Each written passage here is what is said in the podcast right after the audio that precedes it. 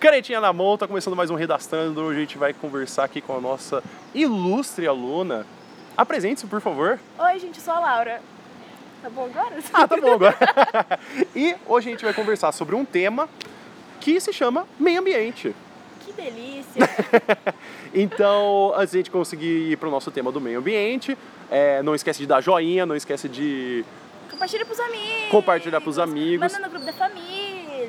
Manda no grupo do- da escola, fala, olha que Sim. legal, um podcast Manda pra de sua redação. avó, fala assim, vó, olha aqui. Aí você manda pra ela.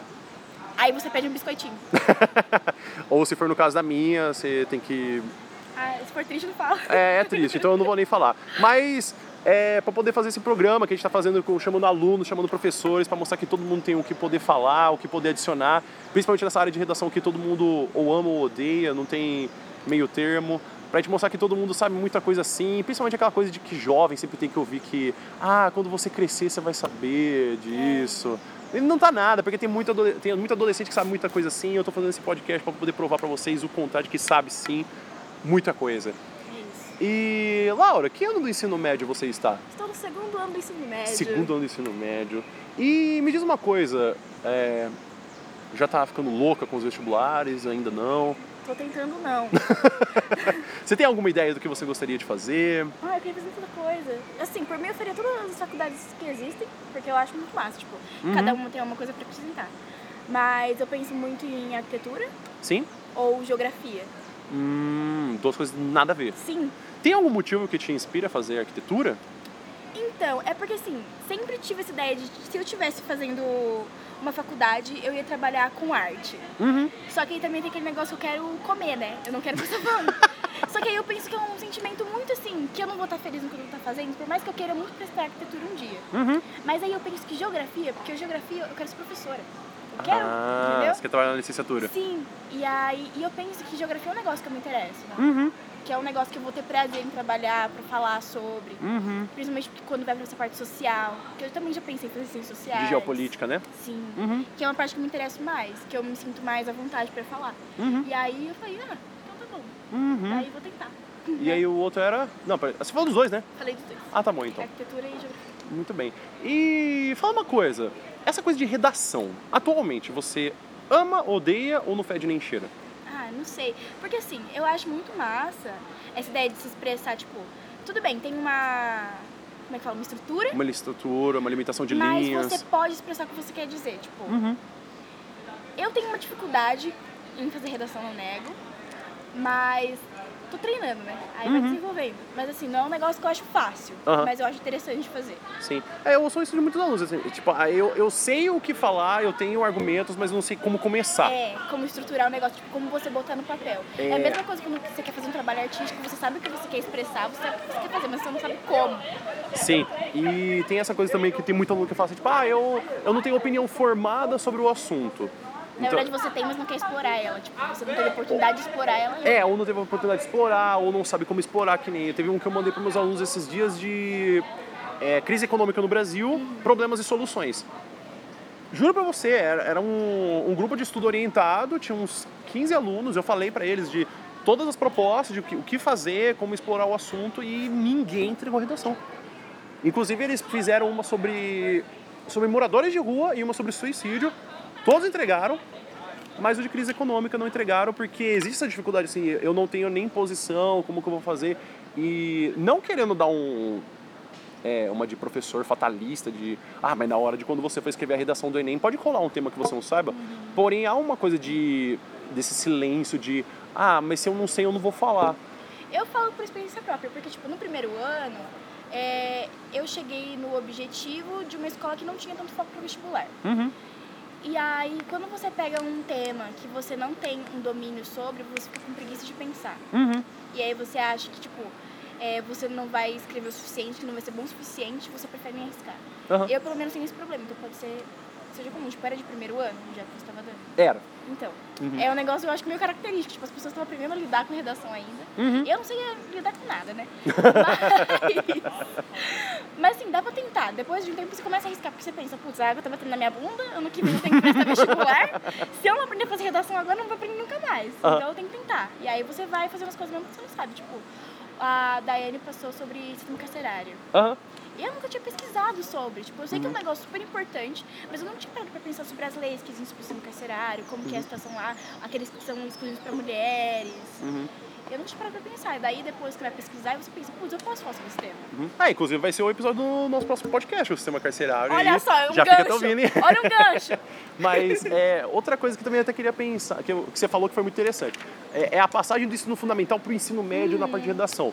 Para você, o ensino fundamental era como? De, a parte de redação, produção literária, é, você escrevia, não escrevia? Não tinha nada, porque assim, eu via muito sobre a estrutura de redações em si. Então, Uhum. eu sei o que é carta, eu sei o que é uma dissertação, eu sei o que é um poema, mas eu não sabia como estruturar cada uma dessas partes. Então, quando você pega pra fazer na prática pela primeira vez, é um negócio que você pensa, é um negócio muito complexo, porque você pensa, dissertação argumentativa.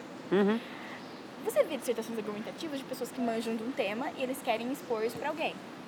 Eu fico pensando, eu não manjo de nada. Como que eu vou escrever um negócio pra eu explicar tudo pra outra pessoa e eu quero dar uma solução pro pro- problema que eu acabei de descobrir que existe?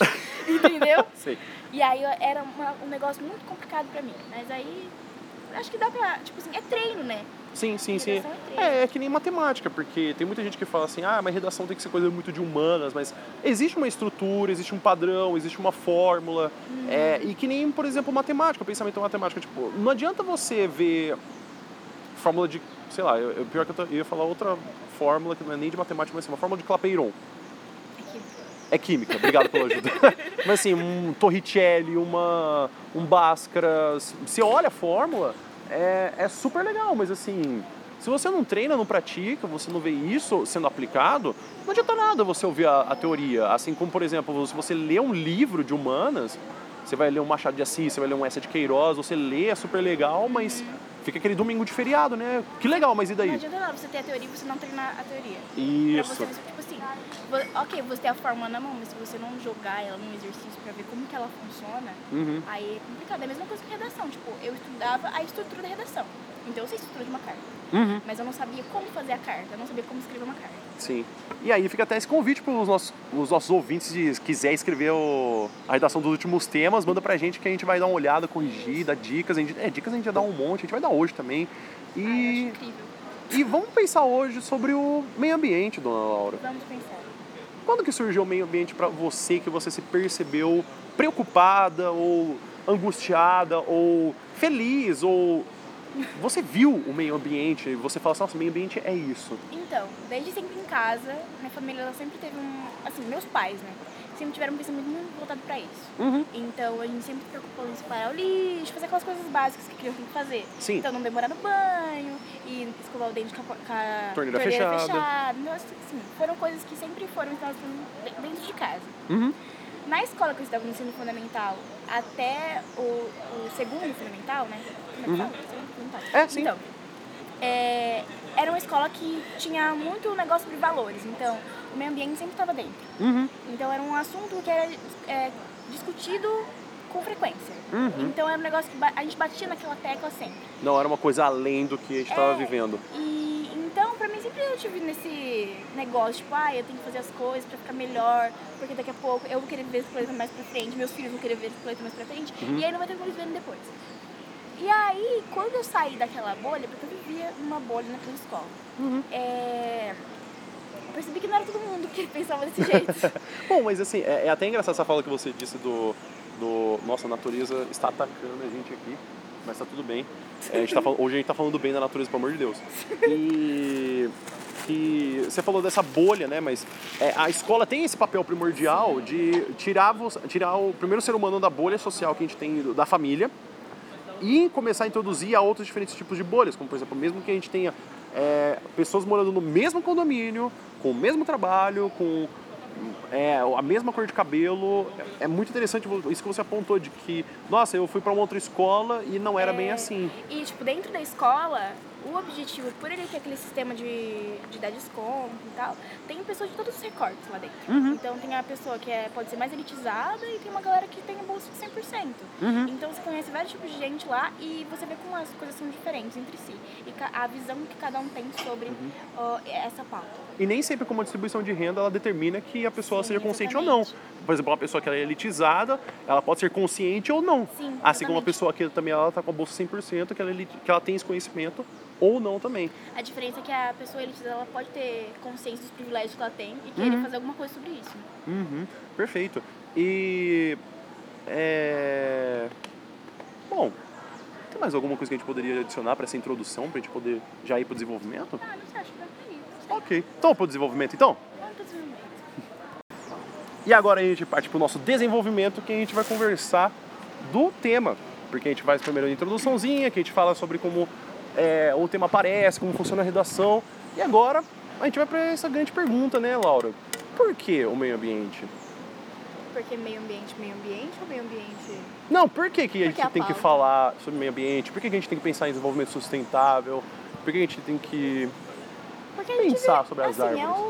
o, o lugar que a gente vive, né? Uhum. Então, assim, a gente. Eu acho que é importante a gente pensar no meio que a gente vive. Porque Uhum. é a única coisa que a gente tem controle sobre. As coisas que a gente tem controle é o que a gente faz e o que, tipo assim, o que a gente faz em relação a gente e o que tá em volta da gente. Porque Uhum. o que as outras pessoas fazem, o que as outras pessoas pensam, a gente não tem nada a ver com isso. Uhum. Então, assim, a partir do momento que uma coisa está ao seu alcance, é no mínimo seu dever a tentar fazer alguma coisa pra mudar, se essa coisa te incomoda. Uhum. Ou se essa coisa não te incomoda, fazer alguma coisa pra melhorar ela. Sim. Você acha que, apesar dessa ideia que a gente tem muito, porque que nem você apontou de. Ah, é o que eu posso fazer, mas o que as outras pessoas não fazem não é problema meu, desse pensamento de formiguinha, sabe? Tipo, cada um tem que fazer a sua parte para o formigueiro funcionar. Você acha que, apesar de existir esse pensamento de formigueiro, de que todo mundo tem que fazer a sua parte, isso é uma coisa primordial de que todo mundo tem que fazer a sua parte para o meio ambiente? Ou isso é uma, ou isso é uma pauta opcional? Eu acho que assim, para uma sociedade fun- funcionar como sociedade, tipo, de pessoas que estão vivendo em comunidade, eu acho que é primordial. Uhum. Porque assim, você não precisa necessariamente pensar no próximo, mas pensar em si mesmo. Uhum. É, você abrir a mão de alguns privilégios ou algumas coisas, tipo, alguns prazeres seus, para depois você ma- manter esses privilégios, ou depois você alcançar outros objetivos, eu acho que, tipo. Como que eu posso expressar isso? Eu tô pensando. Mas, assim, coisas que você pode fazer para você melhorar a sua qualidade de vida. Não necessariamente pensando no próximo, mas pensando em você mesmo, sabe? Sim. Você não precisa pensar, ai, porque meus netos. Você Uhum. pode pensar, tipo, eu. Eu quero ter água pra beber daqui a um tempo. Então deixa eu Uhum. fazer um negocinho aqui pra poder preservar a água que eu bebo. Uhum. Acabou. É basicamente isso, tipo, nem que seja um pensamento egoísta. Uhum. Mas eu acho que é primordial. Porque ouve-se muito, né, que a gente tem, tem aquela brincadeira do ah, eu vou economizar água para o agronegócio desperdiçar. Que assim, o agronegócio desperdiça água porque tem muita abundância, que tem essa falta de, de, de taxação adequada para quando se utiliza no agronegócio. Porém. Mas a gente tem domínio sobre o agronegócio. Hã? A gente tem domínio sobre o agronegócio. Sim. A gente pode fazer uma coisa sobre o agronegócio. A gente não faz porque a gente fica parado, coçando a bunda e pensando que, ai, um dia vamos fazer alguma coisa sobre o agronegócio. Vamos reclamar do agronegócio no Uhum. Twitter, mas não vamos fazer nada Vou sobre fazer um meme É. educacional. Mas é, é- fica muito forte essa, essa, esse pensamento, pois foi até tema de uma de, de redação, agora eu não lembro se é VUNESP, se é FGV ou se é FUVEST. Enfim, não era Enem. O Enem já rolou um de do- sobre meio, a importância de, do desenvolvimento sustentável, de proteger o meio ambiente, e uma sobre a, a, a preservação da Amazônia. Porém, o que eu tinha visto era do há espaço para o altruísmo na contemporaneidade, que era uma pauta onde tinha um arquiteto que queria colocar uma palmeira que ela ia florescer uma vez quando desse 40 anos, um pe- período assim. Porém, a, a grande base era ele não ia estar vivo para ver aquelas flores flore- florescendo e porque ela só floresce uma vez e depois aquela árvore cai. Uhum. E aí as pessoas perguntaram, poxa, mas você não vai ver quando essa árvore estiver viva. Eu falei assim, poxa, mas teve tantas pessoas que plantaram árvores E não viram a árvore. não viram a árvore crescer e deixaram aqui para que a gente pudesse ver. Como, por exemplo, hoje a gente está aqui na USP, que é geralmente onde a gente faz a maioria das gravações, e tem várias árvores aqui. Tem. E E os troncos são grossos, dá pra ver que, tipo, nossa, deve ter muito mais de 70 anos. tem muito mais, assim. Será que todas as árvores a gente precisa ter essa coisa de que, nossa, eu preciso é, fazer uma árvore que eu vou ver pronta, que eu vou falar, tipo, nossa, eu plantei aqui. E assim, é interessante como existe até aquela frase, né? Ah, se você quer ser um adulto completo, faça um livro, faça um filho, plante uma árvore. Uhum. E assim, como essa coisa de, assim, até, até esse princípio, os três princípios básicos, assim, do plantar uma árvore, que talvez você vai ver. E eu, ah, e ontem mesmo eu fui ver, a minha mãe mandou uma foto da minha pitangueira que eu plantei com 11 anos que ela tá florindo. Que bonitinho. E assim, eu fiquei pensando, e eu, nossa, eu lembro de eu ter plantado, colocado adubo, e ela não nascia, não nascia a pitanga, e aí finalmente, depois de 14 anos, tá com, flor, com flores. Os milhares exaltados. É, e. e aí a gente pode até conversar um pouquinho dessa árvore que a gente falou, Uhum. assim, com a questão de que, inacreditavelmente, quando eu te chamei pra poder, a gente poder fazer essa gravação do podcast, que faz muito tempo, foi Faz quando umas começou. três semanas. Faz umas três semanas que inclusive começou essa pauta da Foi. Amazônia Foi. e das queimadas de São Paulo 15 horas, que rolou no Twitter. Eu acho que foi na semana seguinte que teve a o ocorrência em São Paulo, que o céu ficou escuro. Uhum. E aí você falou, putz, eu te chamei fazer esse tema. aconteceu isso. Puta gancho. E aí, você, o que, que você acha sobre em relação à Amazônia? Você acha que é, existe muito uma pauta de conversa que depois eu até falo sobre o, o- o meu ponto de vista, que há um a, a culpa é totalmente do presidente, a culpa não é do presidente, a culpa é parcialmente do presidente. Qual que é a sua opinião? Então, é que assim, eu não acho que é totalmente presidente. Uhum. Porque existe a questão do clima, existe a questão do porquê que existem essas queimadas, mas também existe a questão de que o que ele não está fazendo para que as queimadas parem. Uhum. Então não é questão do nosso presidente atual, é dos governos que sempre tiveram. Do fator representacional. Sim. Então, assim, é do presidente, mas também é da gente, sabe? Uhum. Tipo, que a Até gente, porque a gente escolheu o presidente, né? Sim, e a gente pode fazer algo mudar. Uhum. É aquele negócio que eu falei sobre o posicionamento. Oi, gente. Me perdi já. E o fator do presidente. Bom, assim, até para poder puxar o gancho da sua conversa, Hum, é, bom. eu acho que. Eu também divido a sua- da mesma opinião que você falou, que assim, não, a culpa não é completa do presidente. E também existe uma participação muito forte da. De principalmente essa cultura do silêncio, né? Tipo, ah, mas se eu não posso fazer nada, o que, que eu vou fazer? É, que tem a ver com o que a gente tava conversando antes de gravar o podcast. Hum. Porque, tipo, a gente tem domínio sobre o que é vendido, o que não é vendido, sobre o que é produzido ou não. Porque, querendo ou não, a gente é o consumidor. Uhum. Então, se a gente falar, ah, eu não quero mais consumir carne. A gente parar de consumir carne, tipo, de um modo geral, não vai ter mais por que ter as queimadas por digestão, tipo, depois virar o negócio lá com o pasto e blá blá blá. Uhum.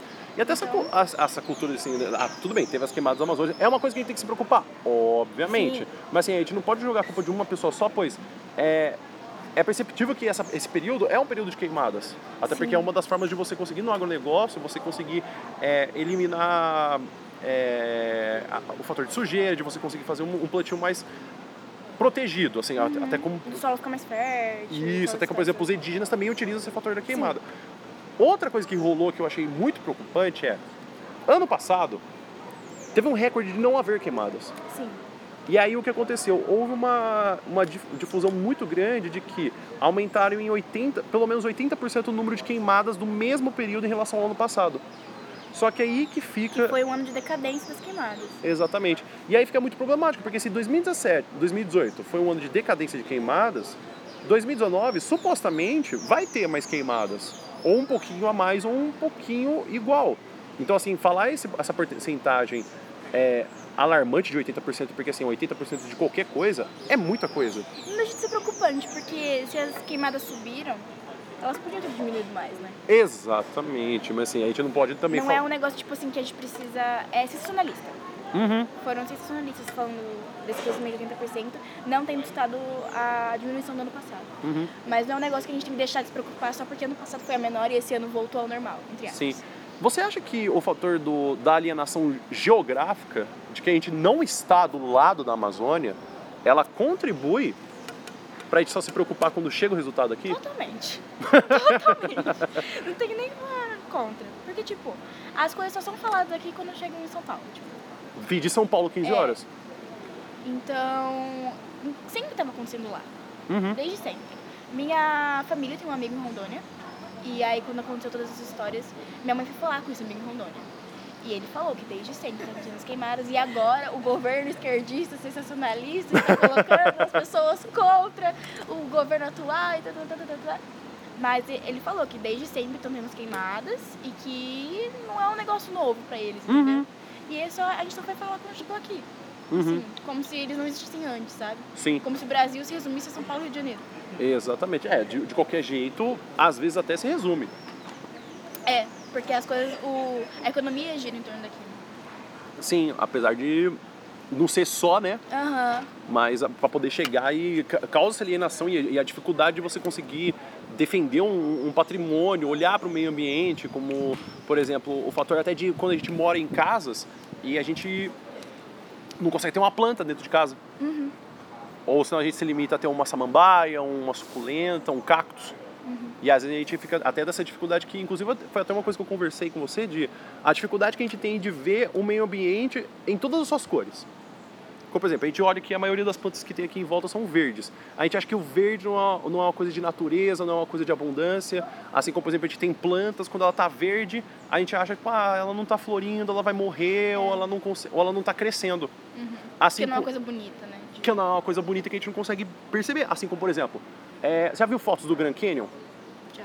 Então, lá não tem nenhuma coisa de verde, mas é tem, tudo marrom, né? mas tem uma beleza daquela cor marrom que é uma coisa que não precisa necessariamente ser verde ou rosa ou amarelo para ver uma beleza na natureza, porque aquilo é meio ambiente. Sim. E até do ponto de como a gente tem essa falta de percepção de falta de coisas e de época de coisas. Como, por exemplo, a gente vê uma planta verde ou uma planta morrendo. Que a primeira solução que a gente tem é, ah, eu não consigo cuidar da planta ou ela morreu porque eu sou ruim de cuidar de plantas. Mas e a planta se ela não está na época? Ou seja, ela não era a época de florir, porque que nem lá na escola, eu comprei uma azaleia para uma das inspetoras. E épocas ou não, quando faz muito frio, uma das flores desabrocha. Aí quando faz muito calor, as flores caem. E aí todo mundo fica pensando, nossa, mas tá tão difícil de nascer flor, mas é porque tem que respeitar o ciclo do meio ambiente. E aí que a gente tam- também pode até puxar para o fator do consumismo, de como a gente consome tantas coisas, esse imediatismo de que, ah, eu quero comer tomate. Se você for até o supermercado, muito provavelmente você vai encontrar tomate. Mas até você plantar um, um pé de tomate pra você comer o tomate daqui não sei quanto tempo. Se ele. Como é que fala? Se o tomate nascer, né? Uhum. Aí você, tipo, é pensar se vai acontecer ou não. Você quer o negócio agora. Você não quer esperar pra que aconteça. Uhum, a, gente quer, a gente quer chegar de A a Z, mas não quer passar por todas as letras do alfabeto. Sim. E até de que. Eu também gostaria que você falasse aquilo que você falou também, sobre o fator do consumo de produtos de primeira instância. Ah, sim. Porque volta naquela parte de que a gente escolhe o que é produzido ou não. Uhum. E nem tudo precisa ser produzido de novo. Uhum. Então, às vezes compensa você comprar um livro, ou pegar um livro, ou uma roupa de uma pessoa que já usou, Uhum. de segunda mão. Porque, assim, além de diminuir muito os gastos com a indústria, porque gastam uma quantidade absurda de água para produzir qualquer coisa. Uhum. Qualquer mínima coisa. Para produzir um livro, eles cortam a árvore. Coisas básicas, tipo assim, que a gente pensa que tá muito distante da gente, mas a gente Uhum. pode controlar. E é basicamente isso. Tipo assim, a gente tem controle sobre o que é produzido. E a gente pode pegar aquilo de pessoas que já usaram, que Uhum. não precisam mais. A gente pode refazer essas coisas, reciclar essas coisas. Uhum. E muitas vezes a gente não faz pelo nosso instinto capitalista, né? Que a gente Sim. quer coisas novas o tempo inteiro. Coisas novas ou só pra gente, né? Até, Aham. até a cultura do livro virtual, que foi uma coisa muito difícil pra mim, pois. Bom, professor de letras, né? Quer ter o livro na mão, Uhum. quer grifar, quer fazer uma orelhinha, botar um post-it, fazer uma anotaçãozinha. E aí eu comecei a, a tomar essa atitude de ter os livros virtuais. Uhum. E é a mesma coisa, dá pra fazer anotação, é virtual. Eu, eu tenho todo o livro, meu livro em uma, um tablet só. Eu não preciso ter ele físico. Uhum. E é difícil porque assim, a gente está acostumado com o físico e até a gente passar para essa parte. E, e eu acho é uma coisa esquisita, pois eu lia muito mangá. Nenhum mangá eu lia de forma física. Só que assim, os livros de fato, que nem por exemplo eu tive da faculdade, todos eles eram em papel. E aí uma coisa que eu achava esquisita, quando eu lia um mangá em forma física, eu não achava prazeroso. Eu achava esquisito, eu falei assim, nossa, tá faltando alguma coisa, tá faltando aquele brilho de LED do monitor, tubão, causando um câncer nos meus olhos, aumentando a minha miopia. E quando eu fazia isso com o livro, não. Quando eu ia ler um livro no iPad, no, iPad, no, no, no livro, eu falava assim, não, tá errado, eu preciso ler ele físico, eu É preciso porque a gente tem riscar. costume, né? Aham. Porque, tipo, que a gente tinha falado antes também sobre costumes clássicos que a gente tem, de pegar um livro em papel. O seu costume clássico era ler mangá em... por tela. Tipo Uhum. assim, aí você perdeu o costume, porque tudo que a gente acha que a gente muda é ruim. E não necessariamente isso acontece, entende? Uhum. E até falando de mudanças, Você é vegetariana, dona Laura? Eu sou vegetariana. Eu também. Lindo! E falando até de costumes, é, você acha que o vegetarianismo ele é uma forma de conscientização sobre o meio ambiente? Sim, Por quê? porque, assim, é, se você pegar pesquisas sobre o tanto de água que, que, que consome para produzir um quilo de carne, se você procurar sobre, sobre os abatedouros e sobre valor nutritivo, tipo, a gente não precisa de carne, a gente come carne por puro prazer nosso, que alguém estabeleceu pra gente por uma hora, Uhum. e a gente falou, então tá bom. Porque eu entendo que no passado, quando a gente vivia uma época primitiva, Uhum. era necessário o consumo de carne e tal, que era um negócio mais fácil. É, existe até o- o- os dentes caninos, que são Sim. provas de que a gente nasceu e se não desenvolveu para poder. conhecimento ainda sobre as outras coisas que o mundo oferece pra gente Uhum. e tal. Mas agora que a gente tem a tecnologia pra isso, é, eu e você, a gente tem recursos pra isso. Tudo Uhum. bem que o vegetarianismo é um negócio barato, não é caro, como as pessoas dizem que é por desculpa. Uhum. É, mas assim, é um privilégio que a gente pode abrir mão, consumir Uhum. carne. Então, não tem por que não. Então, Sim. não tem desvantagem. É. A única desvantagem é você, tipo, deixar um costume de lado. Uhum. Que é o que a gente falou, que não necessariamente precisa ser ruim. Sim, eu acho que também até a romantização perante a carne é, é muito forte. Por, por exemplo, você vai no churrasco. Churrasco de domingo então da minha família. Nossa, uma picanha sangrando. E, e, tipo, você não vê um vegetariano falando assim, nossa, uma couve verde. Que delícia essa abobrinha, eu amo! No- você não precisa disso. E, e- e é esquisito, pois, como a gente relativiza prazeres de que a gente não precisa. Como, por exemplo, eu não vejo ninguém falando assim, nossa, olha essa, esse pau-brasil de 50 anos, crescido aqui, lindo. Tipo, e aí você vai lá e romantiza um animal morto. É. São prazeres que, tipo, são totalmente egoístas, porque eles têm sistema nervoso, eles sentem as mesmas coisas que a gente sente, não importa se, tipo, ai, matou em tantos segundos pra não sentir dor. Uhum. É, a mesma coisa falam muito. Tem muito Você não vai matar uma que. pessoa, entendeu? Tipo, É, ah, mas matou em 5 segundos. Gente, calma lá, não é. Vamos matar uma pessoa em 5 segundos pra ver que divertido que vai ser. Não, é que assim, eu acho que é assim, muita essa a relativização que, que não faz sentido de fato. que Usa-se muito esse silogismo aristotélico de ah, se o homem é mortal e Platão é o homem, logo Platão é mortal. Tipo, tá, não, não é- não funciona todas as vezes assim. É, e, a- e até o fator do vegetarianismo, assim, como você olha diferente para um, uma vida, como você trata diferente um, um pedaço de alimento. Até como, por exemplo, tem muita gente que segue o vegetarianismo e come só peixe. Pois, tem muita gente que fala que o peixe não tem sistema nervoso, então supostamente ele não sente dor é, ele, ao, ao morrer. Então, assim, eu já vou pelo pensamento de que se eu posso escolher uma vida, ficar viva ou não, porque eu estou, abre aspas, no topo da cadeia alimentar, porque eu não estou, quem está no topo Não, da cadeia alimentar não. são os decompositores, que comem tudo, é, eu escolho não matar ninguém. Sim. Ah, mas você come ovo e queijo. O ovo é uma forma natural da galinha. Então, assim, ela vai botar ovo ou não. Obviamente, existe um problema de que coloca-se muitos esteroides para que a galinha ela coloque mais ovos.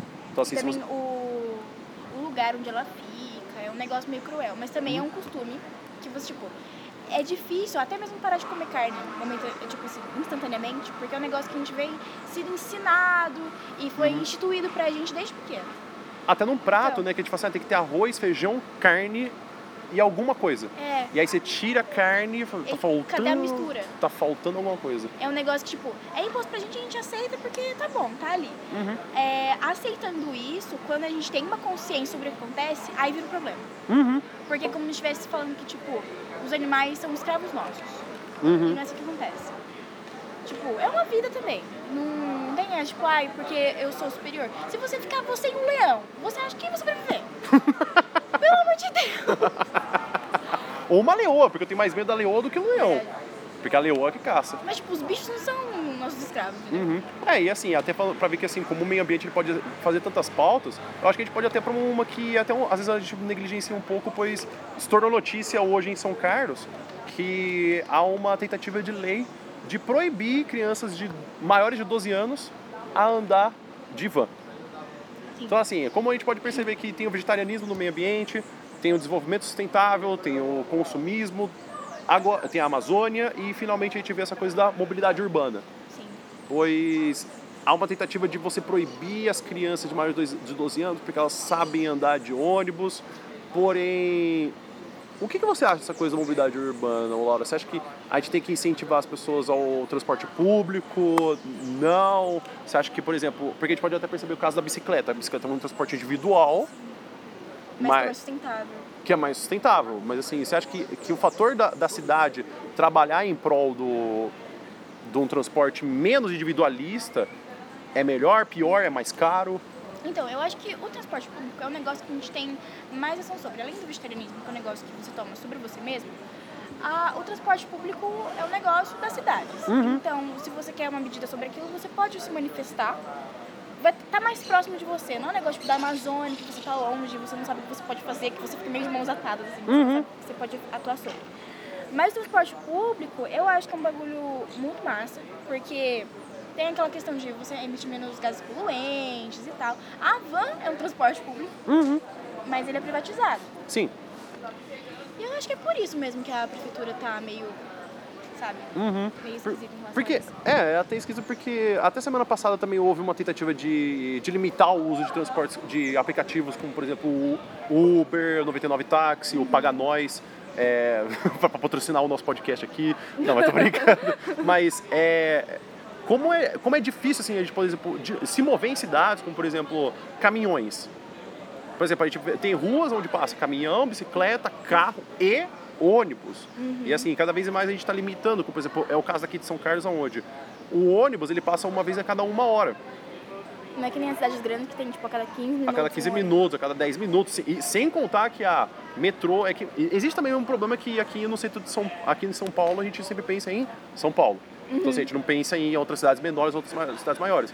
Mas como que a gente poderia, por exemplo, num caso onde é, se o ônibus passa a cada uma hora e as crianças têm que estar na escola 7 10, como que eu tenho que botar uma criança pronta para ir para a escola às 6 e 10 da manhã? Então, Isso que inclusive a gente tem o caso de outros alunos, como por exemplo alunos que são de outras escolas, de outras cidades, perdão, de, por exemplo, de Tirapina, de Ibaté. que depende da van pra poder se locomover até a escola. Uhum. Então assim, poderia ser uma coisa de fiscalização, poderia ser alguma, é, alguma, algum projeto de, de, sei lá, fazer trem. Melhorar o, o negócio de... Como é que fala? Transporte urbano. É Vamos botar isso, balão, pega um balão, Bota um levanta ali de balão. Ibaté. Aquele negócio de bicicleta que fica na, na rua. Sei, sei, do, do Itaú, ter, do Bradesco. Por que, que não tem aqui? Sim. Devia ter. Bom, Ia facilitar as coisas. é, mas é- sempre é mais difícil, né? Muito bem. Vamos pra conclusão, dona Laura? Partimos agora para a nossa última parte, que é a conclusão. Ah, mas relaxa, Laura, tem mais depois. Que delícia, gente. Como é que fala? Dá like. Dá like, dá Tá curtir, no último, dá like. compartilha, fala pros amiguinhos, se inscreve no canal. Manda pra avó, gente. Então agora a gente vai para nossas sugestões. Você, dona Laura, que sugestões você tem para poder falar sobre meio ambiente, preservar nossas árvores, o nosso arzinho que a gente respira? Acho que vamos começar com coisas que a gente tem controle sobre, que são fáceis. Então, o vegetarianismo. Existe um movimento é, na internet que chama Segunda Sem Carne. Que é basicamente você sair da sua zona de conforto um dia da semana, tirando a carne das refeições do seu dia naquele dia, de segunda-feira. É um negócio que, assim, só nesse esquema de você diminuir a carne. Na segunda-feira, a emissão de carbono diminui por 40%. Uhum. É, então, assim, o negócio tá super ao nosso alcance. E não tem por que não fazer. É Uhum. puro comodismo que a gente fica comendo carne ainda. Dá pra gente reduzir o nosso consumo de carne, não só na segunda, mas, tipo, refeições que eu não como carne. Uhum. É um negócio que tá super ao nosso alcance e não tem por que a gente não fazer. Diminuir, por exemplo, ou no café da manhã, ou no almoço, na janta. Porque eu tava até vendo no, no canal do Jacan, o Henrique Jacan, que o super Toperro. É. Ele falou, ele fez um vídeo especialmente de sopa de legumes.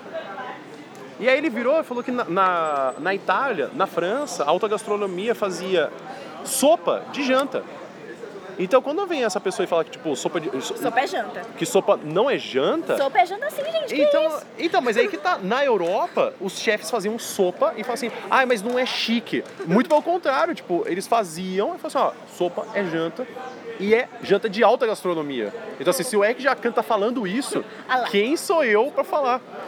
É... Bom, também tem até você falando desse do, da segunda sem carne, eu poderia sugerir também o do protocolo de Kyoto. Que a gente fala dessa coisa de emissão de carbonos, de como fazer esse, pro- esse projeto para a gente não, não eliminar tanto gás carbônico na atmosfera, que até tinha um que você tinha falado do protocolo de Kyoto que era parecido, que era o Não quero.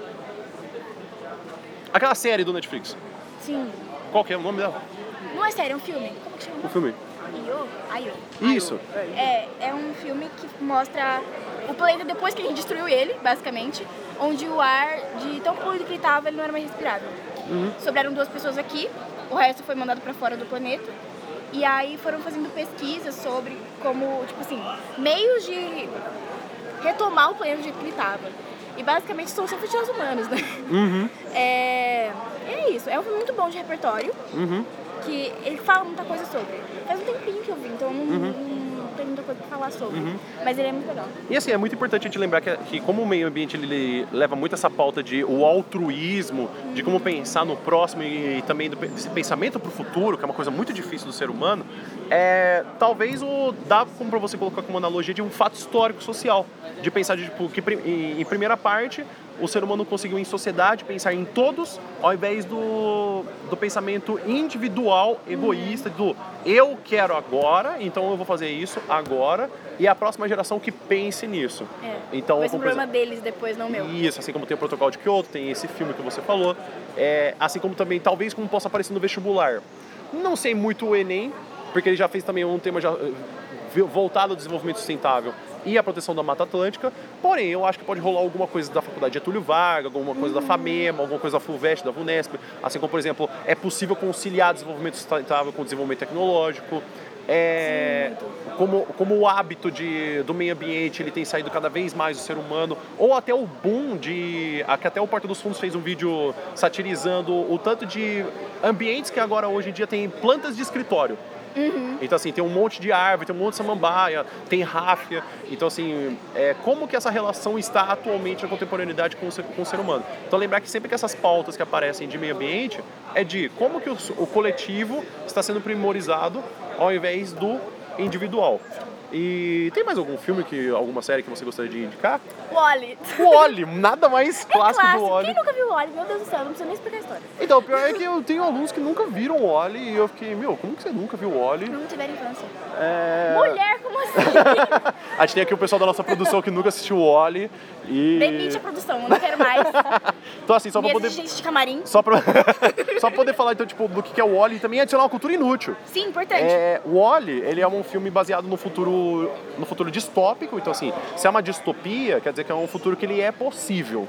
Se é assim, se continuar encaminhando nesse exagero, então pode acontecer. Assim, eu por acho exemplo, que o, o lugar, tipo assim, o planeta em que a, o Wally se encontra é o mesmo do filme. Aham. falei. Tipo, a, a, situação do planeta é a mesma. Uhum. Basicamente. E aí a gente tem o, futuros distópicos, como por exemplo 1984, a gente tem é, os que se afastam de Ômelas, tem o Ad- Admirável Mundo Novo. Então o que acontece? O planeta está inabitável. Então assim, não tem plantas, é, não tem água. Então tem um, um robozinho lá que ele é particular, que ele, o trabalho dele é pegar o lixo, organizar e separar.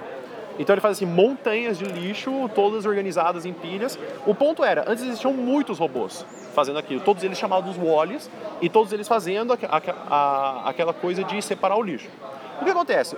Os habitantes da Terra foram para uma nave em uma partida de cruzeiro e estão morando no espaço até que a Terra volte a ser habitável e aqueles robôzinhos estão fazendo o trabalho. Nisso aparece um robozinho chamado Eva, que ela está procurando para ver se nasceu planta na Terra. E aí ela conseguiu achar.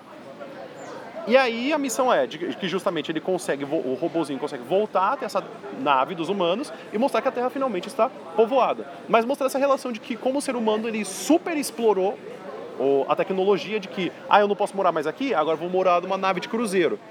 E inclusive eles estavam na nave de cruzeiro e estavam totalmente é, alienados com a tecnologia, pois eles nem andavam, eles estavam em cima de máquinas, eles só conversavam por meio de tecnologia e nem andavam, e tanto é que aparece uma das pessoas que fala assim, nossa, a gente tem uma piscina, e, e a pessoa era adulta, eles nem sabiam o que tinham na nave, porque eles estavam sempre conectados com tecnologias. E a cultura inútil é, talvez o Wally seja uma releitura do mito do Adão e Eva.